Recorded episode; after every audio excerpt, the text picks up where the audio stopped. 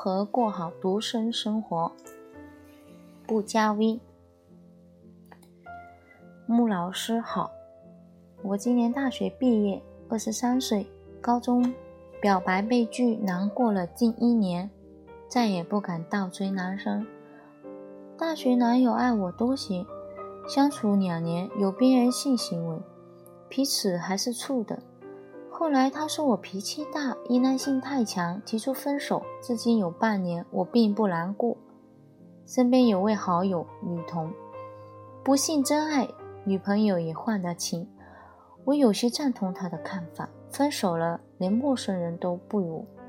儿时父母感情差，父出轨多年回归家庭，母亲宽容，现在两人和睦如情人。我觉得那不是真爱。我现在对男性没啥感觉，不想结婚生子。妈妈说，独生女人活得辛苦，她们背负着女儿嫁不出去的压力，而且没有孩子，老年会孤苦无依。我倒认为不结婚更自由。我很喜欢穆老师的生活方式，不过老年真的没有办法吗？穆老师也是渗透。也是参透世间无真爱，选择独身的吗？答：先让我闭上眼，想想我二十三岁时在干嘛。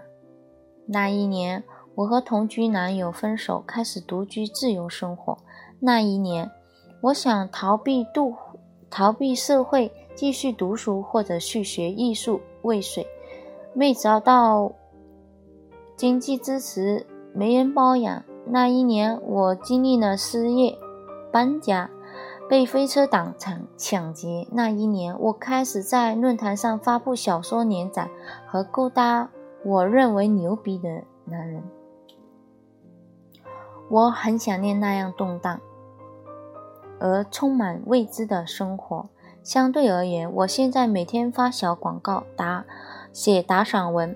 和司机固定的啪啪的生活真是太稳定了，说明我真的步入中年，倾向利己和实用意主义，且和绝大多数中国人一样，在赚养老钱。每赚一百万，就想着可以住更高级的养老院了。不能动弹时，有专人护理。有豪华的按摩床，二十四小时按铃服务。更有钱一点，还可以养几个情人。司机是候选人之一，能否拿到最终门票，看他的努力了。哼哼，你是不是觉得我像外星人？二十三岁时没考虑结婚生子，如今三十七依然没谱。我是这样的，上帝发给我一辈子，我要用它做一点。不一样的事情，大家都做过的，我就不凑热闹了。所以，你倘若按妈妈的思维设定人生，大概跟她过得差不多吧，也是结婚生子，容忍丈夫出轨，年老图个伴儿。大众模式是乌合之众的安全感，大多数人选择了这种，必定会罗携家人，罗携别人参与其中。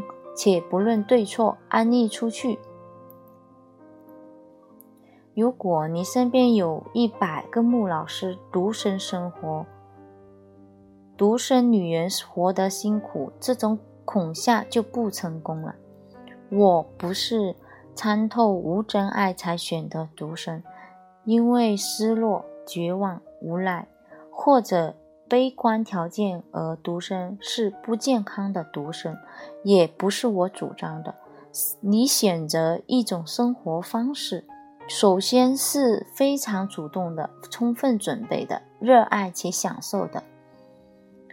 就像你选择两米二大床而不是吊床，是他睡觉更舒服，翻滚起来更自在，然后。你要一直睡着这张大床上，就要为他买单。买单是个非常现实的事。比如我二十六岁打算不结婚，就先给自己买个小房子，因为同龄人在谈婚论嫁时都会准备买房子。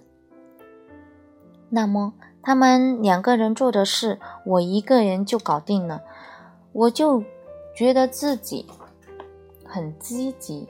后来也一样，我要把独身生活供养到具备婚姻生活的质量，又享受单身主义的自由，这是很有趣的实验。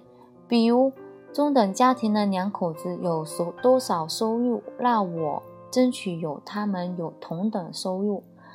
他们养一个孩子需要多少钱，我也会存够养一个孩子的钱。（括号虽然不打算生孩子，但拥有这种能力会让你从容。）（括号比如夫妻一礼拜有一两次性生活，那我也有同样或者更多的性生活。）（括号不管固定还是不固定炮友。）（括号）他们有生活上的互相照顾，那我也可以购买同样的服务，比如保姆、司机、维修工。除此之外，我没有婚姻生活的束缚和义务，没有不想要的社会生社会关系，更不用顾忌言行。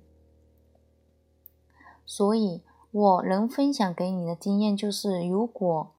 你立志独身，一定要比那些选择互相依靠的人优秀和强大，才能坚持到老年。否则，你妈催你结婚时，你说不结婚更自由；到三十出头觉得没着落，供养不好自己，才四处寻觅能让你依依赖的男人，那就两种生活都不好过。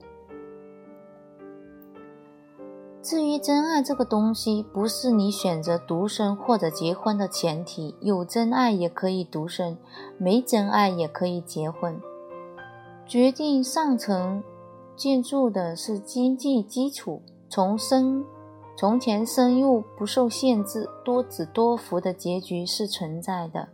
如今独生子女占主流，养儿防老的观念基本不可行。一个孩子养四个老人，防不胜防啊！我把底牌都翻给你看了，就是怕你们光看表面，模仿皮毛，误入歧途。台上一分钟，台下十年功啊！加油！